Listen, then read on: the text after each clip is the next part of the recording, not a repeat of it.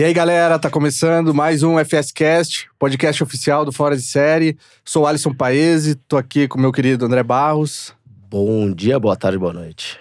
Rafa Capelli. Olá, olá, olá.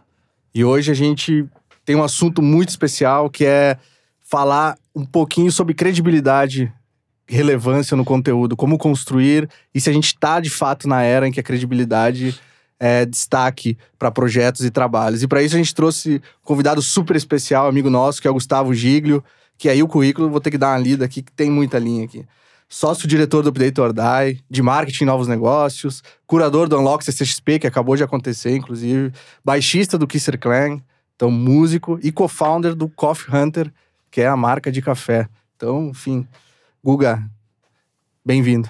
Obrigado. Uma honra, um prazer estar aqui. Nem eu lembrava de tudo isso aí, Ah. cara. Mas se tá escrito aí, vamos Eu, lá. eu tive que deixar a margem com dois pra cabeça, não, não ia caber numa folha só. Justo. Boa. Muito bem. Então, Guga, ah, acho que a gente tem. eu- eu- o que eu queria propor aqui pra gente é a gente falar de credibilidade, de conteúdo. Eu acho que a gente pode ir, ir nos blocos aqui, até ir passando por vários projetos teus, até. Falar um pouquinho da música, um pouquinho do- da- de uma marca, que é o café, um pouquinho de conteúdo em si, que, de insight, informação, que é o update. Eu acho que é legal a gente ir fazendo esse trânsito entre os temas, até pra ah, mostrar as semelhanças que tem de boas práticas né, nesses projetos todos. Mas a primeira coisa eu queria ouvir um pouquinho ah, da tua história, assim. ah, porque tu é um cara que é um publicitário, que tem, fez uma carreira na Trip, né? Eu acho que foi a, a tua maior escola. Mas hoje eu diria que você é um empreendedor serial, assim. é. E o empreendedor que a gente fala de. Não é o cara só de CNPJ, o empreendedor de ter vários projetos e várias iniciativas. Eu queria que você falasse um pouco eh, dessa transformação sua, ou se você sempre foi esse cara de participar e, e trabalhar com várias coisas ao mesmo tempo. Cara, eu acho que eu sempre fui esse cara, assim. e Isso, isso foi acontecendo super naturalmente pra mim. E além do update da Trip, que sempre me, abri, me abriram muitas portas, eu acabo me envolvendo com coisas que eu gosto muito, né? E por causa dessa, enfim, dessa inquietude, dessa vontade de fazer o melhor possível e sempre ir além, eu acho que eu acabo transformando cada hobby, cada coisinha num, não sei se é um negócio ou se, sei lá, se é um mergulho a fundo no, nessas questões para fazer o melhor possível, né? Daí a banda, daí o café, daí o próprio Unlock, né? Que é coisas que somos apaixonados. Então, para mim, é um pouco meio que inevitável eu me envolver dessa forma nesses projetos. Mas essa decisão de quando você estava como publicitário lá na Trip, você dentro da, da Trip fazia vários projetos já lá dentro? Sim. Já tinha essa característica. É, cara, a Trip é muito diversa, né? Então, assim, eu cuidava do departamento de marketing lá e a gente começou a fazer o Trip Transformadores, a Casa TPM, projetos muito maiores, né? O digital aparecendo com tudo, né? Porque, pô, era uma revista, de repente apareceu o Twitter, de repente apareceu o Facebook, a gente precisou migrar esse conteúdo para lá e fui abraçando isso tudo. E foi e na Trip que eu conheci o Wagner, que é meu sócio no Update, que a gente decidiu unir forças para transformar o Update num negócio mesmo, porque era um projeto pessoal dele que começou na Macan. E aí foi também, de novo, inevitável mergulhar nesse mundo e transformar o negócio em negócio mesmo. E como que foi essa dessa mudança assim? Qual que foi limiar para tua decisão de Eu queria empreender, queria ter, queria cuidar de um negócio próprio, queria experimentar coisas que eu não tinha talvez tanta autonomia lá na Trip e entendi que era o momento certo para fazer isso. Veio com uma mudança de vida total, fui mudei para Alphaville, montamos um escritório e foi surfando a onda do digital, né, cara? Conversa de de blog, a conversa de, das redes sociais, a conversa de produção de conteúdo, olhar para outros assuntos que a gente não tocava muito na trip, como cultura pop, por exemplo, de uma maneira mais aprofundada, do jeito que a gente gosta. E aí também foi foi super natural para mim. Perfeito. Ah, e então, desde a Trip, você já tinha essa característica também de, de fato, criar projetos que carregassem muita credibilidade, fossem muito bem feitos, fossem tivesse esse amor, essa paixão tua ali dentro do projeto e tal. Isso também sempre foi uma característica tua em tudo que tu se envolveu? Cara, eu acho que sim. Eu acho que a paixão é uma palavra importante. Eu acho que aí traz credibilidade, né? Porque quando você realmente entende, se envolve, tá apaixonado pelo que você faz, você faz com verdade, né? Uhum. E aí vem essa palavrinha, credibilidade junto, né?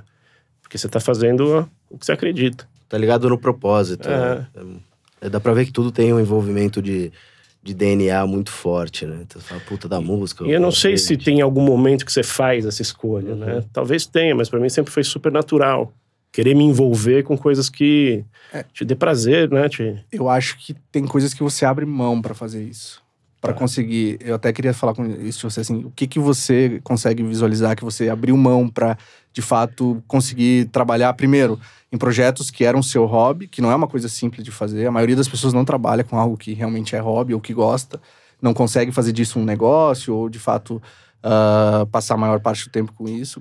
O que que você teve que abrir mão pra conseguir fazer isso? Foi pô, não olhar muito pra grana no começo, pra construir de fato, ou tu conseguiu desde o começo já casar o negócio e a- as tuas paixões. Cara, eu acho que grana é uma coisa assim que eu entendi que viria com o tempo e de uma forma correta. Eu acho que a gente. Eu deixei passar algumas oportunidades, deixei de ganhar algum dinheiro porque por não acreditar em determinadas coisas e e bater o ponto do que a gente acredita e com produção de conteúdo mesmo, o próprio update. For- foram muitas campanhas que a gente não aceitou entrar no ar porque não tinha nada a ver Sim. e nenhuma adequação editorial e nem contexto nenhum com o site. Então a gente deixou passar. Isso foi uma coisa, mas também foi algo que eu entendi muito rápido. De que eu teria que deixar isso passar e não me importar tanto com isso. Então aí você redimensiona ambições e entende outros propósitos, né? Mas isso, foi uma coisa. Mas isso é parte da construção da credibilidade, né, Total. cara? Porque. Mas não é todo mundo que consegue, É, né? É claro, difícil, claro, né? pensando claro. nisso. Não, a minoria consegue. Eu tava pensando nisso, a gente fez um cast há um, há um tempo atrás com o Rui Branquinho, da VP de criação do Grupo Dan. Sim.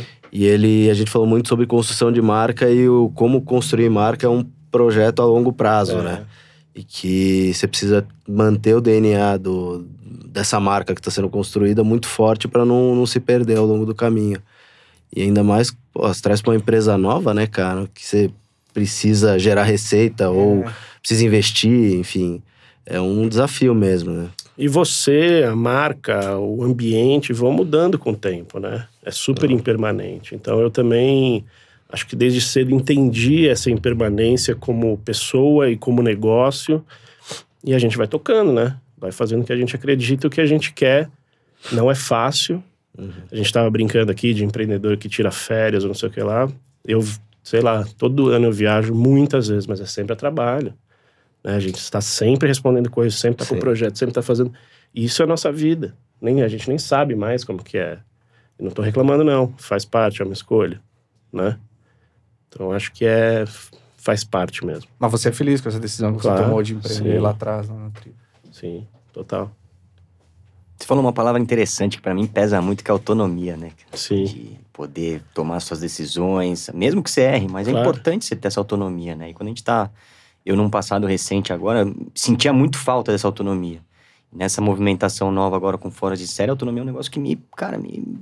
É sexy pra caramba pra mim, assim. E não é todo mundo que consegue lidar É com difícil, isso. também, né? Porque é. difícil, cara. Que são escolhas que, no nosso caso, impactam outras pessoas Uhum. também, né? E co- escolhas equivocadas, né? São erros mesmo, né? Você tem que errar rápido, tem que mudar, tem que entender. E às vezes você demora, né? Pra perceber que o caminho tá Uhum. equivocado, né? É, um dia, o dia que essa questão de, de, de- da responsabilidade com terceiros é muito foda. Teve um dia que, é, no Desimpedidos ainda, eu parei e comecei a olhar pra, pra galera, assim, na, na- na- da produção, da, do conteúdo lá. Comecei a falar, cara, tem 70 famílias que dependem das decisões que a gente toma. Famílias, né? Pessoas, Famílias, é, então, é essa. 70 famílias que dependem da, das- da, da, da decisão que a gente toma aqui. É muita responsabilidade. Por isso que é difícil você empreender, né? Você ter essa autonomia é super difícil, porque você precisa saber o que fazer, cara. Tem ninguém pra você se apoiar e ou terceirizar a, a culpa ou, ou terceirizar a decisão, né? É você ou você ou você e seus sócios, mas, cara, tem que sair do seu núcleo, né? Fora a pressão externa e É. interna, né? De você estar sempre inovando, sempre estar bem, sempre fazendo coisa Uhum. grandiosa, especial, que esse mercado te cobra tanto, né? Outra coisa que você precisa aprender também, outra coisa que eu aprendi a abrir mão é da vaidade, desse, do ego desse mercado, sabe? Que Nossa. é complicado, cara. E a gente depende muito de plataforma, né? O que é muito louco, É. né? Então, puta, o Google muda o algoritmo, o YouTube muda o algoritmo, o Facebook muda o algoritmo, muda todo o planejamento de negócio nosso, né? Quando a gente fala de digital, né?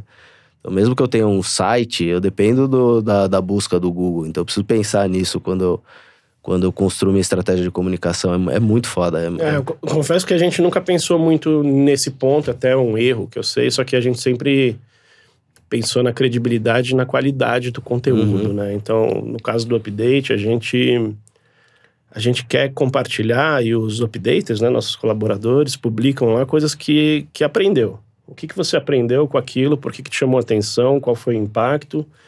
E isso trouxe muita verdade para a plataforma. Talvez não tenha trazido tantos números e tantos. Só que a coisa mais legal é o que a gente sabe fazer. A gente não sabe fazer diferente. E isso foi chamando a atenção de marcas, de agências, de outros projetos, para a gente produzir coisas juntos. Por isso que foi inevitável transformar o Update, que era um site, um portal de troca de referências, em uma produtora de conteúdo. E onde, da onde que veio o insight de fazer essa comunidade que colabora com o site e não simplesmente investir mesmo em trazer gente pro time? Assim, porque foi numa época que não era tão comum isso, né? De tomar esse tipo de decisão. Cara, foi em conversas presenciais e troca de, de, de referência. Foi você me falando uma coisa que você assistiu e gostou, ele trazendo uma música, ele falando de um. Mas daí você falava, quadrinho. escreve lá então isso no site. Exato. Te dão acesso, escreve lá. Vamos compartilhar. É isso. Tem mais gente que precisa saber disso. E, e aí você vai criando o seu repertório, né? né? Eu acho que é bacana. Eu escutei um negócio outro dia que ficou na minha cabeça, que foi o Bruno D'Angelo que falou, não sei exatamente quem é essa citação, acho que talvez do Thomas Edison, que ele fala que quando você tem uma maçã e eu tenho uma maçã e a gente troca, você fica com uma maçã e eu fico com uma maçã. Quando você tem uma ideia, ou uma referência, ou um insight, e a gente troca, você fica com duas. E eu fico com duas. Então é mais ou menos isso, né? Você vai lá para dar uma mergulhada e sair alimentado. E o universo digital é muito colaborativo, né? É. Ele acaba sendo algo orgânico. A gente vê até. A gente costuma falar muito que, a, que a- até a concorrência é diferente, né? Porque as- os produtores de conteúdo eles acabam se ajudando exatamente para combinar ideias e construir coisas maiores. Talvez por maturação de mercado, que a gente ainda tá com, sei lá, eh, 60% de, de, de investimento publicitário para buscar, então ainda tem muito para a galera se unir, para conquistar, talvez porque se criou mesmo essa cultura, mas ele é muito colaborativo, que funciona, funciona super bem, né, nesse sistema. E, e se o crédito é fácil, o crédito, acreditar o nome da pessoa, acredita, pronto, tá Sim, resolvido. sim. Trocamos, alimentamos, crescemos nosso, nossa referência, nossa Uhum. ideia e o crédito tá feito. Porque às vezes o problema é o crédito, né? É. Falando do ego, nesse, nesse mundo que a gente vive aí de conteúdo, publicidade, essas coisas. Vou dar o crédito, acabou, cara, constrói junto, vamos nessa. É, mas isso ainda acontece muito, É. né? Não é todo mundo É. que acredita. de É, não, é verdade, né? é, Sim. mas é isso. E outra, tem, é um ambiente que está em, em- como eu já comentei aqui, é impermanente, está em transformação. A gente não não está pronto ali, não é uma fórmula mágica que é daquele jeito e vai acontecer. As coisas estão mudando, né? Sim. Mas por mais também que seja esse todo, todo esse meio colaborativo, tem um valor enorme do que você faz, que é a curadoria, né? Sim. que é entender o que, que é o que, que é, é relevante e o que não é. O que também é um valor grande que o, que o update tem, né? Cara, com, com o tempo eu fui aprendendo o quão importante é isso, até entre pessoas, projetos e como jogar o holofote para esses projetos. É bastante do que eu faço no Unlock, né, na CCXP, que é um braço de negócios da CCXP, um evento que acontece dois dias antes de abrir e que tem uma curadoria lá que eu faço durante o ano inteiro para chegar no dia lá ter um fio condutor editorial muito especial para aquelas pessoas e chamar as pessoas certas de empreendedores, de líderes criativos, de gente de produtora e de e do mercado da cultura pop e tal. Que aí você percebe que com tanta gente produzindo tanto conteúdo, todo mundo tão verborrágico, se você não tiver alguém que faça um papel de te apontar Uhum. o que é interessante, o que você deve estar de olho, vai ficar meio que impossível. E tem várias, né? Tem, talvez a mídia grande fazia isso há um tempo, né? Que o que a gente que a gente acreditava e confiava. Depois algumas pessoas. Eu acho que está tá cada vez mais necessário esse papel de curadoria de conteúdo. Demais. E Você acha que o cliente já consegue ver valor nisso e pagar bem por isso? Pela curadoria? Não sei te dizer nenhum nem outro. Espero que, espero que veja valor e entenda. E eu acho que pagar por isso, eu acho que ainda tem um caminho importante aí pra gente, pra gente caminhar. Credibilidade, você acha e credibilidade e relevância, você acha que já aí já é uma coisa que tá mais, Eu acho que sim. mais clara e a- eles estão conseguindo separar o que de fato é ah, conteúdo de muita qualidade para gerar credibilidade e o que é campanha de conversão ou de Eu acho que ainda está em transformação. Essas pessoas que estão começando a liderar esses processos precisam entender a importância disso. Alguém também precisa apontar e, e entender onde que está a curadoria bem feita. Porque esse lance de credibilidade, de fake news, o que a gente está passando pelo país está cada vez mais difícil de saber o que, que você, em quem você acredita, no que, que você acredita, quais são né, os veículos realmente com credibilidade qual é o assunto. Eu acho que acaba clusterizando os assuntos e você tem que saber exatamente quem você gosta, quem você confia, quem que você vê verdade. E aí o negócio vai caminhando, né? Na banda é um pouco disso também, assim. Você é uma banda que faz uma curadoria muito grande de trabalhos, de, enfim, de projetos. Tem, tem muito disso também. Cara, tem, mas a banda é paixão no, no último nível, né, cara? Que, puta, pra mim, eu toco com o Andréas, né, do Sepultura. E foi acontecendo na minha vida isso também. E de repente tô lá tocando com o Rockstar, que Hum. que eu sou ídolo, né? Que tinha o pôster no meu quarto. E sim, a gente leva também muito a sério. A gente se diverte, é uma paixão, é um hobby, mas leva muito a sério porque é um negócio também. E a curadoria tá, sei lá, nas músicas que a gente toca, aonde, quem se envolve. Então, sim, é muito importante também ter isso na banda também, né? Sim. As características são bem parecidas, né? São. para fazer isso funcionar. Uma coisa que você. E é também- meio intrínseco também Sim, da gente, sim. né? Uma coisa que você sempre faz ah, num projeto novo, e isso fica muito claro, é se preocupar muito com a marca mesmo, assim, é com o propósito, com o valor que aquela marca vai. Eu acho que agora você está vivendo um pouco disso com o Coffee Hunter, né? Total. E aí queria que falasse um pouquinho disso, assim, dessa experiência. Cara, Corre, de novo, nasceu de uma paixão que eu tenho por café. Eu queria ter um negócio em que eu fosse produzir algum tipo de produto. Pensei em marca de roupa, passei por um monte de coisa e entendi o mercado do café cada vez mais atraindo pessoas pelo momento do consumo mesmo, né? Vamos tomar um café? Vamos marcar um café? E aí pensei, um espaço? Falei, Puta, não quero ter um, um, um café, né? Não consigo cuidar disso com tantas as- essas outras coisas. Foi por que não produzir um produto, né? Deixa eu entender. Aí fui entender toda a cadeia produtiva, né? Fazenda, produtor, mestre de torra, tudo isso. E aí chegamos no Coffee Hunter, que é um termo de quem caça cafés especiais mesmo e transforma em, em perfil de torra e faz acontecer. O Fê, meu irmão, o Feijão, é o designer, meu sócio. Então a gente gosta muito de branding, de construir marca, de fazer embalagem, de produtinhos e tal. E aí nasceu o Coffee Hunter, por isso que ele é tão bonitinho. Porque a gente tem essa. E o conceito ele já é meio ah, sabido pelas pessoas, né? Que tem o Wine Hunter, o, Total. O a Coffee Hunter, o Beer Content Hunter. Hunter, Beer Hunter. É, tem, eu, eu recebi, tem uma empresa de, de Londres, se eu não me engano, que eles são, eles são, acho que é, chama Content Hunter, Tá. que eles buscam conteúdos é, inspiradores ao redor do Demais. mundo. É, é uma galera bem, bem diferente.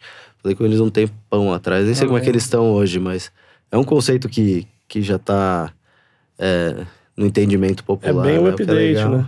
É. É. Cara, e o café tá sendo um baita aprendizado, né? Porque tem toda a cadeia produtiva também, tem toda a parte de receber produto, ver Uhum. qualidade, embalar, vender, fazer a campanha. Tá sendo super legal. E a gente, e eu, e a gente desenvolveu um, um, um termo lá que é o branded coffee. É coisa de publicitário, né? Porque assim, a gente começou, a gente tá no nosso terceiro lote. E esse especial é com o baixista do Megadeth, que tem um café nos Estados Unidos. Então entrei em contato com ele aí por, por amigos em comum, pessoal do Sepultura. Falei, cara, vocês não querem? Vamos lançar um café junto aqui no Brasil. Porque eles vinham pro Rock in Rio, né? Acabaram não vindo, porque o Dave Mustaine tá com câncer de garganta, mas ele veio agora no fim de novembro para uma aula de baixo e a gente aproveitou a oportunidade para lançar o café. Puta cara, gente boa, em poucas conversas a gente decidiu tudo, foi vou fazer. Fechamos o negócio e tá lindo. Né? E, e, a ideia é fazer essas collabs com o café. Acho que isso é Com marcas, demais, com. Né? Já, então começam já marcas procurarem a gente. Como, como é que é uhum. isso, né? Vamos fazer o Foras de Série. É, pensei nisso ontem. Olha. É caro, mas vale a pena.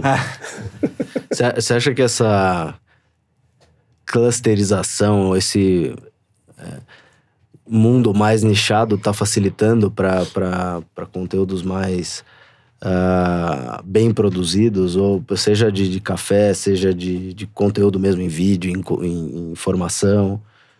Eu acho que sim, por um fato muito importante é que esses nichos são cada vez maiores. A gente pode, por exemplo, falar, dar um exemplo da CCXP, que é super nichado, né? É pro nerd, pro geek, pro apaixonado por. Só que passaram 300 mil pessoas lá uhum. em quatro uhum. dias, né? Isso é nicho, né? Quantidade de gente, quantidade de investimento, quantidade Sim. de marcas envolvidas, a mídia toda falando sobre isso. Então, acho que os nichos ainda existem, só que são cada vez maiores e mais exigentes. Então, para acompanhar uhum. a, o, o que você está entregando, tem que ser muito bem feito. É, cara, eu vou, eu vou da CCXP, eu vou, vou dar um, um, depoimento aqui. Eu, eu não, não, sou o cara mais geek do mundo, assim, não tenho a cultura uh, de referências que o Alisson tem, mas, cara, eu fiquei apaixonado pelo evento. Assim, é impressionante. É um né? negócio assim, surreal, surreal. Uh, eu tava contando em off aqui que eu levei a, a, filha de um amigo meu. Teve uma hora, e ela tem quatro anos. Teve uma hora que ela olhou assim e falou assim: parece a Disney. Falei, cara, é isso. É isso. O negócio é. é... A gente tem uma. uma o, sul-americano, o brasileiro, ele tem uma, uma falta de, de cuidado com detalhe, né? Que você não vê lá. É. Cara, os mínimos detalhes super bem cuidados, a, a forma, as formas, a, a acessibilidade, a atração. Só, caralho, é isso, cara. Mas eu acho que é aí exatamente que, que mora o sucesso, cara. Esse cuidado com detalhes. E aí eu entro em tudo que, no que eu me envolvo, né? Uhum. Que ou update, ou que clã, ou unlock, ou o próprio café. É o cuidado com detalhe. Porque isso é um puta diferencial. E é verdade, tanto pro bem quanto pro mal, né? Sim. Então, assim, o que você, essa sensação. Ela já foi pra Disney? Já. Então, ela tem parâmetros. Tem referência. Né? Tem, referência. tem referência. Mas quem nunca foi, e quando falam isso, é verdade, cara. É impressionante. E eu acho que é uma ambição da CCXP mesmo, é ser lembrada dessa forma. E é o maior evento que tem nesse país, cara. É bizarro. O Rock in é. Rio e a CCXP estão ali. Não, é impressionante. Lindo, lindo, lindo mesmo. Mas esse lance de cuidar de detalhes, dá uma canseira isso também, né? Dá uma canseira que parece que você tá sempre extremamente preocupado uhum. e angustiado e para cada coisa, mas cara, é o seu nível, né? Sim. né? Às vezes, sei lá, good enough tem que mandar ver, né? uhum. né? Eu prefiro que as coisas aconteçam do que a gente fique ruminando Sim. muito. Fica em, em paz, né? Quando solta, pelo menos você fica em paz, é, né? Você não fica. nasceu, né? É. Tá. Eu acho que isso é uma característica importante para quem está realmente empreendendo, né? Para quem é realmente empresário e faz coisas, né? Uhum. Porque tem muita gente que fala, que uhum. faz, que é empreendedor, que é produtor de conteúdo, que é sei lá o quê, e não faz nada, né? Só fica publicando coisa nos stories. No release. Vem aí, em breve, não sei o que lá, e não, não coloca, né? Não, não acontece. Eu tenho um pânico disso, de ser espuma, sabe? Só faz volume. Não, a gente quer ser produtivo, quer botar coisa na rua. Somos dois. Se der errado, deleta. Faz parte. Ou deixa, é, né? ou deixa. Sabe que é só um parênteses aqui, é engraçado que, se for do se der errado, uh, a gente tem tido muita demanda, cara, de, de empresas e fundos e grupos para falar sobre coisas que deram errado, né? E, e ontem, ontem mesmo eu participei de um, de um grupo de é, uma comunidade do esporte que se reúne e, e eles me chamaram para falar sobre fracassos de novo. Ah, era isso. É, era esse tema. E ontem, é muito genérico, né? Mas foi ontem. Não, não tem problema. Né? Bom, ontem a gente. Oh, Doriva, depois só edita essa parte, tá, por favor. Então, uh, ontem a gente. Eu fui chamado para falar sobre fracassos. E uma das coisas que eu falei para os caras, eu falei, ah, mas como é que você é, é, construiu a sua narrativa aí para poder falar sobre fracasso no Brasil, que é super mal visto o fracasso no Uhum. Brasil, né? Não é igual lá fora que o cara fala, porra, você já quebrou duas startups, vem aqui que você já tem experiência. Aqui não, você quebrou duas startups, fica longe que você não vai. Ser um loser. né? Vai quebrar de novo. É, eu falei, cara, é simples. Eu boto as coisas na rua. É. Às vezes vai dar certo, às vezes dá errado. Se der errado, eu aprendo, boto de novo já com o que eu aprendi.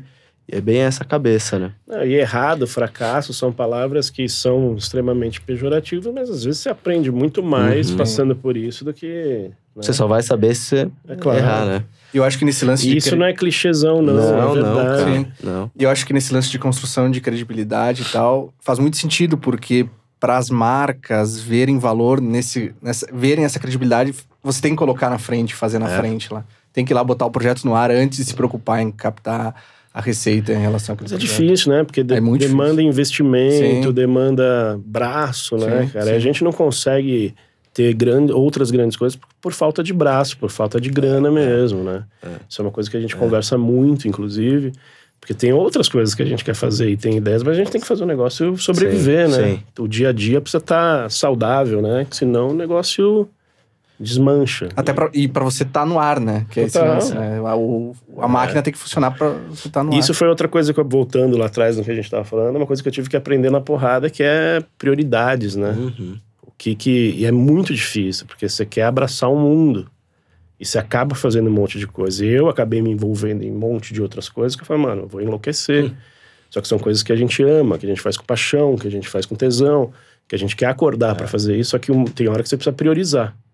Porque senão. É, eu, eu ia te falar, eu ia não ter a pretensão de, de te corrigir, mas acho que a grana é o mais fácil, entre aspas, né? É, Acho sim. que o foda é você conseguir ter tempo de, pra, priori, pra conseguir, de fato, priorizar cada projeto, né? Até gastar tempo naquele É, projeto. gastar o seu E tempo. gastar grana também, Sim, entendeu? Onde que merece ter investimento mesmo. E Sim. são escolhas muito importantes. É. E quando você entende que. Também aprendi que dinheiro, cara, é uma energia. Uhum. Dependendo de onde você coloca, o negócio vai. Vai, sem e dúvida. te traz mais ou não. Sem dúvida. né? Isso é um aprendizado importante também, que, que mudou o meu conceito de negócio. E, de- por exemplo, o café. O café começou tudo com investimento meu, vamos fazer, pum. Não veio, vou vender tudo, não sabia. Uhum. Podia ter virado tudo, né? Ido pro lixo. fez muita diferença para iniciar o projeto do café, que é eh, talvez seja mais parecido com uma startup, né? Porque tu tem um produto de fato. F- tudo que você já tinha aprendido com o update, com a tua história, ajudou muito na tua construção desse novo projeto. Cara, eu acho que é a parte do brand, a parte de, de, de estratégia, planejamento de lançamento. Eu acho que como usar as redes para isso e como né, fa- fazer conexões interessantes para levar esse produto para as pessoas certas. Eu acho que sim, ajudou bastante. E no lance de business, você mergulhou nesse universo. Foi para lá, conhecer a cadeia, falar com as Exatamente. pessoas. Que é outra coisa nova, né? Que você sai do, do mesmo universo que eu estava o tempo inteiro, né? E aprender uma coisa nova. E fazer algo manual também, né? Uhum. Eu embalei um por um, né? Então, assim, isso é bacana. Meter a mão na massa faz diferença, né? Meter a mão no pozinho lá do café, no grão. E às vezes é até bom, né, pro cara voltar pro eixo, né? Tempos em tempos o cara realmente ir lá e fazer algo prático do negócio dele. A música me dá isso, né, É, cara? Eu, Verdade. eu uso muito como válvula de escape ali, tô, pegar o violão, vou tocar, vou ensaiar, vou juntar com a banda pra... E aí eu tenho minha, meu momento. É, até falando da música, o- um dos shows que teve mais público no Rock in Rio esse ano foi no dia que foi o dia do metal, né? Que, que vocês estavam... Por, por que você acha que isso aconteceu? Tem a ver com essa credibilidade? Tem- Paixão de novo, cara. Os, os- os fanáticos por metal são que nem torcedores de futebol, cara. Vão aonde a banda tão, são Uhum. fervorosos, apaixonados. E dá pra entender, porque aquilo mexe com você de uma forma muito especial, né? A música tem um poder diferente, né? De... E a turma do metal é fanática mesmo. Mas não tem outro. E, é um, e aí, dentro daquilo que a gente tá falando de nicho, esse é, um, é de fato um nicho, né? Pois Talvez é. que tá crescendo até. De... Cara, falam que tá diminuindo, né? Por causa do consumo de música, mas são os shows mais rentáveis, É. onde vai mais gente, onde gasta-se mais dinheiro de comida, bebida, merchandising, entendeu? Então é um movimento, é uma coisa que precisa olhar de forma diferente. Talvez não seja o mais popular e o que mais se escuta nas plataformas, mas é o que gera mais grana em, em shows, por exemplo. Ah, queria falar um pouquinho até E de... Sandy Júnior, claro. É, que tá, saiu a lista, Sem né? dúvida, Saiu a lista. sempre. Mas, você é um... mas desculpa, até Fala, essa fala. história do, da, da, do, do- da Sandy Júnior. Cara, é, será que é um nicho grande do tamanho que pareceu? Ou será que foi uma, uma boa estratégia de comunicação super bem Eu trabalhada? acho que ambos, né? Cara, porque eu acho que é um pouco disso, Mas né? eu acho que foi muito estratégia. É, cara, porque Não, eu, acho que, ambos. eu gerou-se acho- uma demanda que talvez ela não existia, mas gerou-se essa, É. essa ansiedade, essa Esse demanda. lance de catálogo, não tem ingresso, não tem ingresso. É, o que é muito fica- foda, que eu acho que é algo que todos os outros nichos podem Mas é aprender, aquela- né? É o que o Steve Jobs falava, né? Que eu vou te apresentar uma coisa que você nem sabe que você quer, o que você quer. é, Eu é. acho que tem tudo isso. Aí eu acho que pegou também algumas gerações, né? Uhum. Nostalgia. tal. Nostalgia todo e um- uma puta produção, né? Porque foi É maravilhoso aquilo. E aí também a demanda reprimida, claro. Escassez, não tem ingresso, não tem ingresso. Ah, Todo show tinha essa conversa. ah. Mas é, e é verdade, cara. Aí show extra, Uhum. aí vai e volta. Porra, é um espetáculo, né? É. É bacana. Que eu acho que é muita estratégia, tipo show extra. Ele já tem, teve 10 show extra, pô. Então não é show extra, né? Então é, um- É turnê é, extra. pô. É. Ué, quantas bandas fazem a turnê de despedida? Isso, isso. O Kiss vai voltar pro Brasil pela décima Pra vez pra despedida. turnê de... Pô, tchau, já dei tchau. Tu é um cara que cobriu muito festival, né? SXSW foi quantas vezes? Dez vezes. Dez vezes. A San Diego também foi Umas quatro. quatro. Ah, Cane também, bastante. Cane bastante. Eu queria. Você acha que nesses festivais ah, os melhores debates ainda estão lá, acontecem lá, ou você acha que agora já deu uma dissipada mesmo pela questão Cara, é, digital? é o SXSW. Eu acho que para responder isso, o, o epicentro do- da cultura e da discussão e de inspiração é lá. Eu acho que vai continuar e está crescendo muito. É muito diferente do que era há 10 anos. Até pela, pelo, pelo expurgo dos brasileiros que to- tomou conta lá de uma forma assustadora. Primeira vez que eu fui, cara, tinham 18 brasileiros lá. Era missão, tipo, aquelas. Não, e ninguém se conhecia. É que o que é difícil, né? Sim. Esse ano tinham quase 3 mil, Nossa. sabe? Então é meio assustador, porque virou realmente um lugar, uma meca de negócios, de fazer contato. Eu mesmo economizo dezenas de reuniões quando eu tô lá e fecho o negócio lá, para mim continua sendo muito importante. Só que, cara, lá você é um escapismo, assim, sabe? Você sai do seu dia a dia e vai para uma cidade super charmosa que está respirando conteúdo, música, tudo que é de novo, de tecnologia, de então você tem para onde olhar, sabe? E eu o meu envolvimento com música sempre foi muito, sempre, eu me sinto muito bem lá.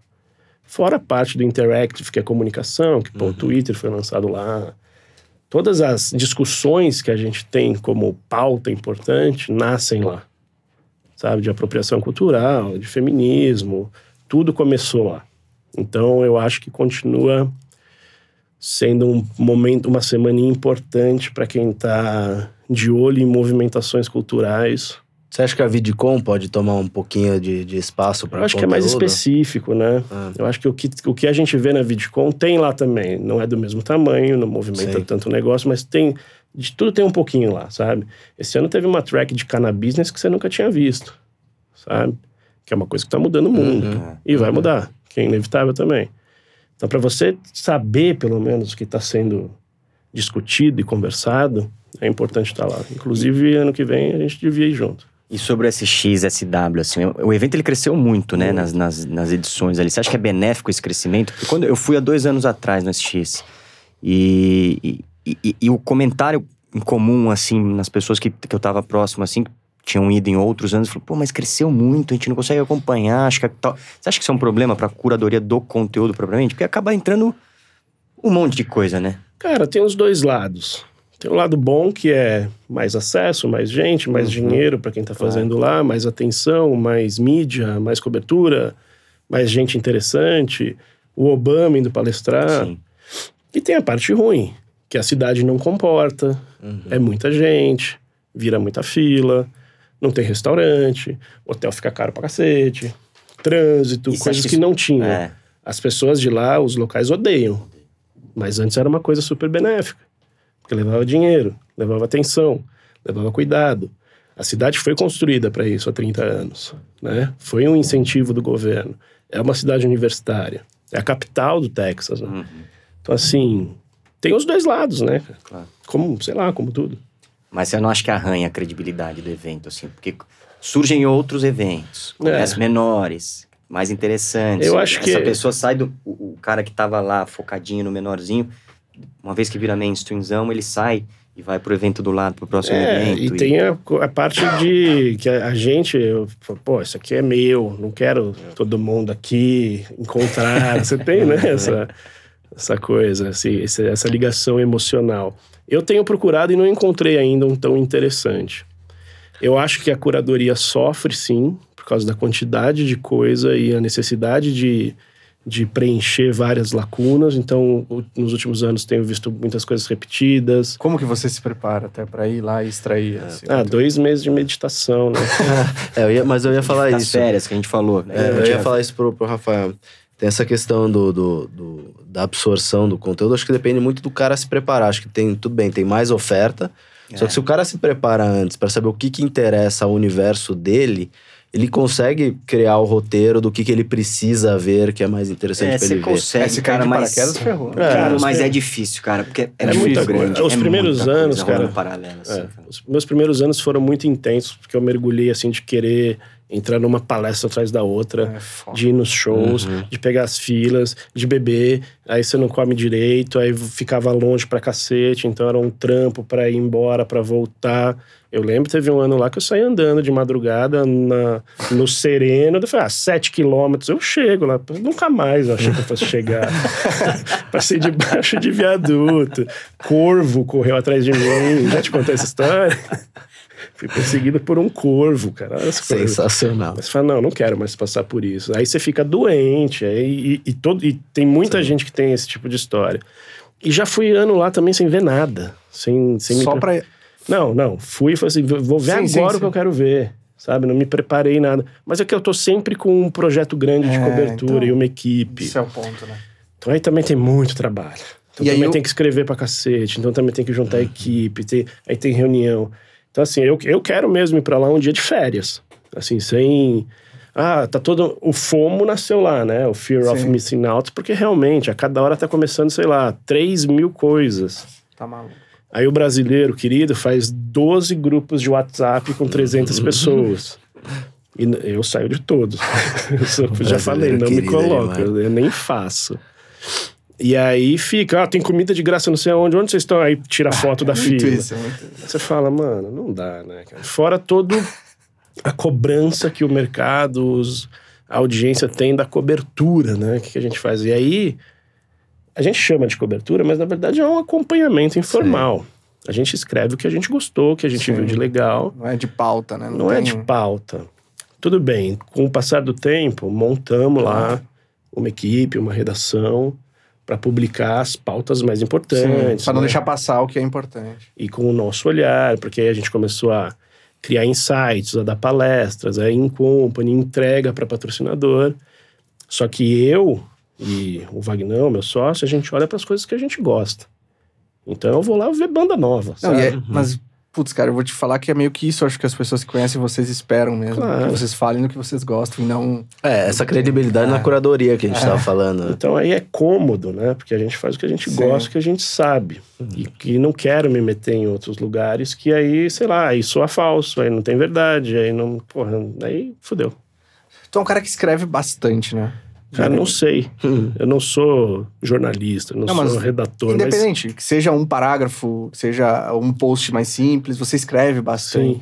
Essa dinâmica de escrever, assim, é- é- ela funciona bem pra ti, assim? Não te dá uns bloqueios criativos, umas paradas assim? Me dá, só que eu entendi. É um exercício, né, cara? Quanto mais você faz, mais fácil fica, mais.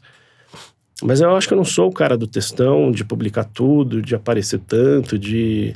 Só que tem coisa que a gente quer que vá movimentando, né? Eu talvez seja mais um incentivador aos outros escrever do que eu mesmo escrever, sabe? E o que eu acho mais interessante.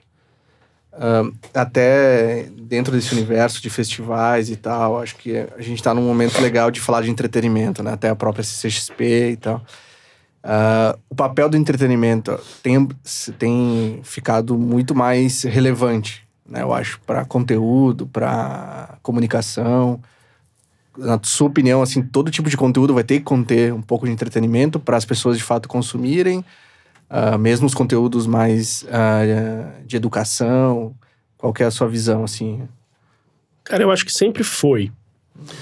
Eu acho que sempre foi, eu acho que é importante e precisa entender, sei lá, às vezes um, um assunto super duro e super difícil, talvez alguém tenha prazer em ler aquilo uhum. e use daquilo do momento que ele chame como entretenimento, né? eu acho que o que o mercado está tentando falar com isso e, e a atenção que estão dando para isso é porque precisa ter uma ligação emocional. Tudo que a gente faz, né? Acho que talvez estamos falando da propaganda, da comunicação. Se você não tem algum tipo de conexão, não funciona, né? Não funciona. Então eu acho que eu acho que essa atenção tá de falar de entretenimento nos negócios, em comunicação, em propaganda eu acho que está nesse esforço de, de usar a comunicação para se conectar de alguma forma. Porque se uma marca não se conecta de alguma forma com você, não significa uhum. nada para você, não. né? Você não, não guarda, vai, né? Você não vai consumir aquilo. Sim. Você não é nem um cliente, nem um consumidor. Não faz sentido. Para mim é um pouco difícil falar sobre isso, porque isso para mim sempre foi muito claro. Né? Orgânico, né? Eu acho, é, para mim é meio óbvio que, sei lá, da música que eu escuto é a banda que eu sou apaixonado, o instrumento que eu toco é a marca que eu, que eu consumo. Então, assim, eu acho sim que é importante que quem está produzindo conteúdo, quem está fazendo negócio, entenda que diversão não é só gracinha. Sim. Tem que ser levado a sério. Sim né? Que é negócio também. É. Entretenimento não nada mais é que você segurar, reter a atenção, é. entreter, né? Segurar a atenção da pessoa. É que parece que entretenimento parece que você tá brincando, né? é. né? Parece que você tá num momento de lazer só. É. não, é, não é só isso. Não é só né? isso. Né? Parece que não é o Sim. trabalho em si, né? É. Você tá vendo no Netflix, tipo, parece isso, né? Que é. tradução. E não entendem também a importância de você ter referências diferentes, né? Você criar repertório para conseguir fazer ligações interessantes para criar uma terceira coisa, né? Eu é, acho que o entretenimento é o momento que te sim. deixa.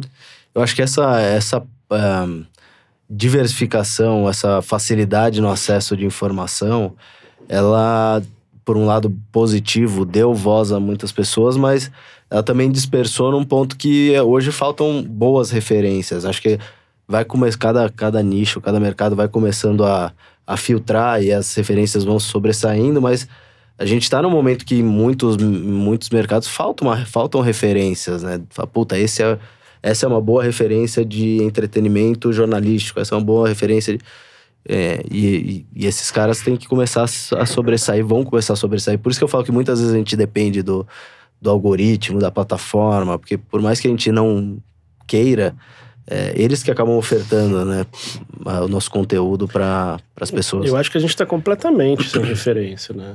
É. Eu acho que a gente vai viver numa era streaming da vida, é. né? É. Que tem que entender que realmente você pode assistir, consumir o que você quiser, a hora que você uhum. quiser, onde você quiser. E aí, sei lá, uma hora a gente vai ter que né, criar nossos grupinhos Sim. e... É porque essa história do on demand, ela funila muito, né? É. Você escolhe o que você quer mesmo. E aí você se bloqueia pra. pra e tem muita coisa boa ampliar também, né? Não, a gente não tem é, tempo é, pra isso. É. A quantidade de informação, dados, séries, enfim, streamings aparecendo aí, só, só vai colocando a gente nesse funil aí também. Até isso que eu ia te perguntar, e o André falou, e eu sei que eu já vi algumas opiniões suas, a gente já conversou sobre, que é essa relação de bons conteúdos e de fato ter uma entrega em números que o mercado entenda como de sucesso, assim. É, é um, tem um desafio grande nesse sentido, né? E aí tu acaba convivendo bastante com isso, assim. Eu acabo sofrendo muito com isso. Hum. Porque eu entendo isso de formas diferentes. Eu acho que número, audiência, você hoje, por causa dos algoritmos, por causa das plataformas, você depende de mídia, né? Sim. Você precisa botar dinheiro para alavancar, para amplificar, para chegar em mais lugares, senão você fica super restrito. E não é assim. E, e quando não tem esse dinheiro e sua plataforma não entrega números tão expressivos que alguém acha que é expressivo, parece que o seu conteúdo não valeu a pena. E tem muito conteúdo muito bom que merece ganhar esse impulsionamento, né? Essa é a minha luta, né? Que é que entendam que a gente produz conteúdo com verdade, que é o que a gente acredita e o que a gente faz bem, só que às vezes precisa do impulsionamento Sim. lá para chegar em mais gente. Sim. Ponto. Né? Enquanto tem um monte de coisa muito ruim que chega Nem precisa de impulsionamento. de impulsionamento. É que o engajamento acaba entregando, né? Acho que a gente. ah, essas coisas que. que o, pra mim, o ruim, o bom, ele é muito relativo, né? É, Eu- claro. o que é ruim pra gente pode ser bom, bom para alguém, mas é, esse conteúdo mais raso, vamos dizer assim, sem, Uhum. muito, sem muito trabalho, sem estar sem tá muito trabalhado, ele por, por vezes gera muito engajamento. Isso é uma coisa que as plataformas não bloqueiam, né? Uhum. O en- engajamento, o compartilhamento, e isso vai dando aquele alcance orgânico da- dessas publicações. Acho que esse que talvez seja o grande desafio para para essas novas referências que estão fazendo entretenimento de forma trabalhada, com, com conteúdo de fato, conseguirem também gerar um engajamento para que as plataformas não consigam dar o alcance que elas, que elas merecem, né? Acho que esse que é o grande pulo do gato. Concordo. Ah, tem umas perguntinhas. Perguntinhas? Que a audiência enviou. Ah, rolou isso? Audiência qualificada. audiência muito qualificada. Posso escolher se devo responder ou não? Vamos à primeira. Caro Dr. Gus, vai aí uma pergunta para você. É possível uma marca de consumo criar conteúdos que façam a sua marca ter fãs? Como? Me dá aí algumas ideias. Valeu, abraço. Pierre Mantovani, CEO do Omelete Company. já começa com, com o líder dessa geração. Nosso ídolo.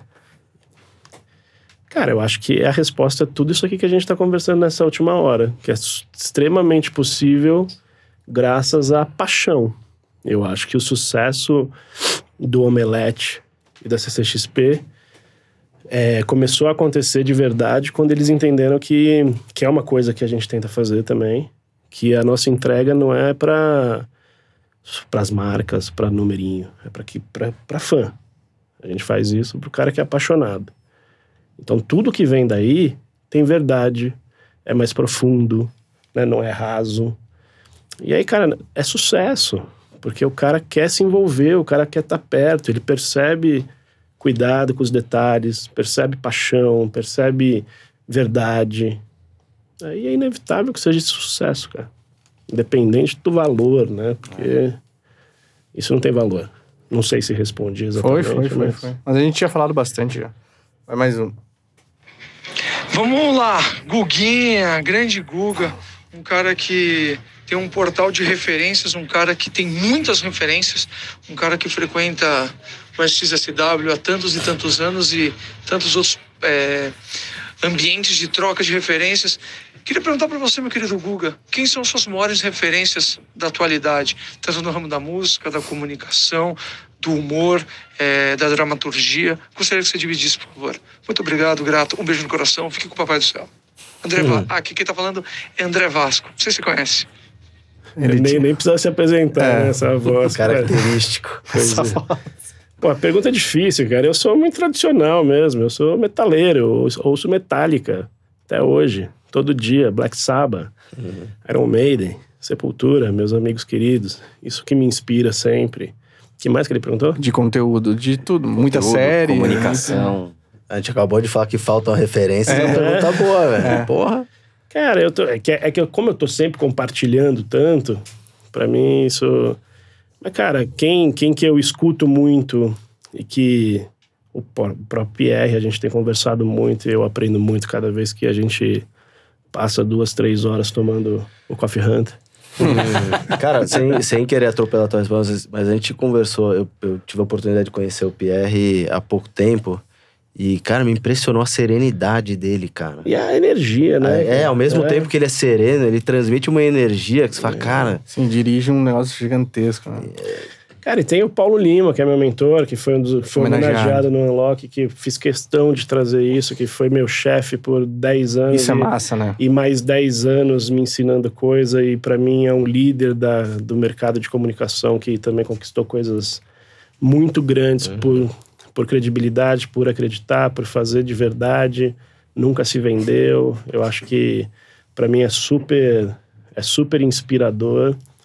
Outro cara que eu trabalhei muitos anos na Trip é o Fernando Luna, que hoje é diretor da Globo, que foi sócio da Trip também, que é um puta amigo, mas é um, sei lá, talvez o cara mais inteligente que eu conheço. Cada conversa que eu tenho com ele é muito, eu sei lá, 5 MBAs. o SXSW é um lugar que eu vou que sempre me transforma de alguma forma. É impressionante. Quem mais, cara? do humor, ele falou. Fora de série. Fora de série. Hum, Meu amigo Alisson Alisson, Paes. também cada conversa é, é uma aula. Que isso, aula É minha. especial mesmo. Do humor, cara, sei lá, Jim Carrey. Olha lá. ah, legal. Aliás, aquele, aquele. Já é um pouco antigo, né? Deve ter uns dois anos, mas aquele documentário do, da Netflix, né? É. Do, é, é assustador. É Ele não assustador. sai do papel, É, né? assustador. É assustador. né? É assustador. Do Kaufman, né? Que mais? Que mais? Cara, só essas duas. Tá bom? Tá bom. Respondi, será? Respondeu, respondeu. Eu preciso falar do André Vasco também, meu parceiro, meu sócio, meu É. amigo, porque se ele também, a gente. Senão ele vai tem- mandar mensagem já já. Não vai ouvir e vai mandar na hora. Pô. Esqueceu de mim? É, cê... Que, pô, a gente produz muito. Ele também é- tem uma energia que, pelo amor de Deus. Ah, não, não. Ali é inacreditável. É inacreditável. É inacreditável. É inacreditável. Conta as histórias que é no hotel é seis da manhã. Não, eu não. A gente nunca mais a gente vai dividir o quarto, cara. Seis da manhã o cara acorda como se fosse cinco da tarde. Você fala, mano, como assim, cara? né? Carregou, carregou na madrugada. Não, mas é pula da cama mesmo, cara, literalmente. Não é "Ai, bom dia, pum, pum. Assim, você fala, não, mano, tá no acampamento de 13 anos. é difícil. É engraçado, teve uma conversa do, desse gesto que eu peguei do, do Alisson e do André. Aí o André começou a contar as coisas, o Alisson falou, pô, eu não quero mais falar com você, você só faz coisa legal, vai se fuder, É. sai fora. Só vem contar coisa É, legal. Nós que estamos de reclamar, né? Eu gosto de reclamar. Você gosta de... Tem que voltar junto. Eu sou famoso por isso também. Rabugento, né? Não, mas... Ju- Juntou num bom grupo aqui. então. Boa. Pô, Guga, obrigado, cara. Acho que Acabou? Ah, vamos fazer aqui. Acabou. Não, velho. Quer falar mais? Não. Não, Quer falar, não. não, Não. obrigado. Avisa aí, Miguel. Acabou que vai esquentar a câmera. Eu tô brincando. Hoje foi bem. Ou trocou aí? Trocou? Não. Hoje não parou, cara. A outra, o outro também foi bem. Foi? É, só o Rafael não vi que a coisa melhora. É, o outro foi impossível ter sido bom. Bom, Guga, obrigado, cara. Foi uma honra, sem dúvida, você aqui falando com a gente. Tenho certeza que você é um dos, uma referência pra gente e uma referência pro mercado. Acho que o mercado inteiro devia olhar os seus, os seus trabalhos, os seus conteúdos, que tem muito pra aprender e também acompanhar ali de, de como referência. É isso. Obrigado. Eu que agradeço, eu que tô aprendendo aqui, uma honra minha, eu que aprendo todo dia ouvindo vocês. Obrigado pelo convite. Ah, enfim, quer falar uma coisa? André? Não, eu ia falar que foi uma aula. Obrigado, cara. Obrigado pra, eu. prazerzaço. Espero que a gente possa estar mais próximo pra ter mais aulas como essa. Tamo junto. Prazer. Boa. Obrigado. Uma honra. As redes do Guga aqui, arroba Gustavo Giglio, Instagram, né? Facebook também, tudo. Também, né? tudo. Facebook, inclusive, até tinha botado aqui que você é super ativo no Facebook, né? Sou, não sei. Engaja, Tem engajamento que ninguém mais tem no Mas é só Facebook. quando eu reclamo de Los Hermanos ou Coldplay. Aí, Ah, é. Ah, arroba Update or Die, arroba KisserClan1, arroba CoffeeHunterBR, arroba UnlockCCXP. É muito arroba. muito arroba. Só rouba bom. Só arroba bom, verdade. Bom, é isso, galera. Sigam a gente também nas redes sociais, arroba Fora de Série. E fiquem ligados aí que semana que vem a gente tá de volta com mais episódio do FSCast. Valeu! Valeu. Valeu.